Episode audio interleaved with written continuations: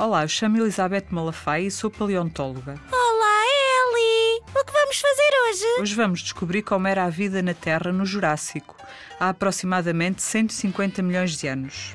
Sabias que Jurássico é o segundo e mais conhecido período da Era Mesozoica?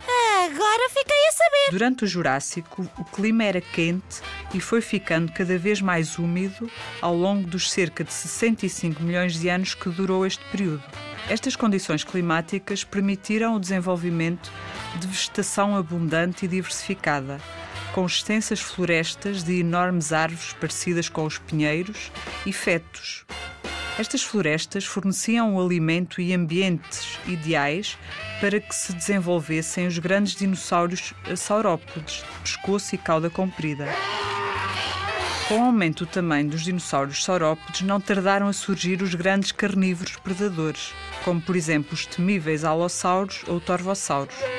Apareceram também outros grupos de dinossauros herbívoros, alguns desenvolveram potentes armaduras para se proteger, como os stegossáurios.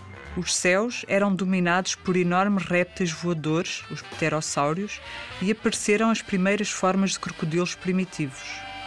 Nos mares, gigantes répteis marinhos, como os ictiosáurios, alimentavam-se de uma grande diversidade de peixes ósseos.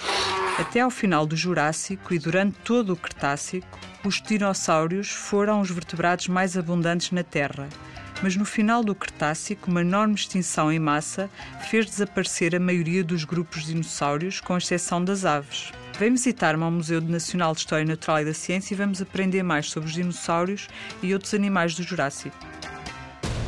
Zig-zag ao sol. Zig-zag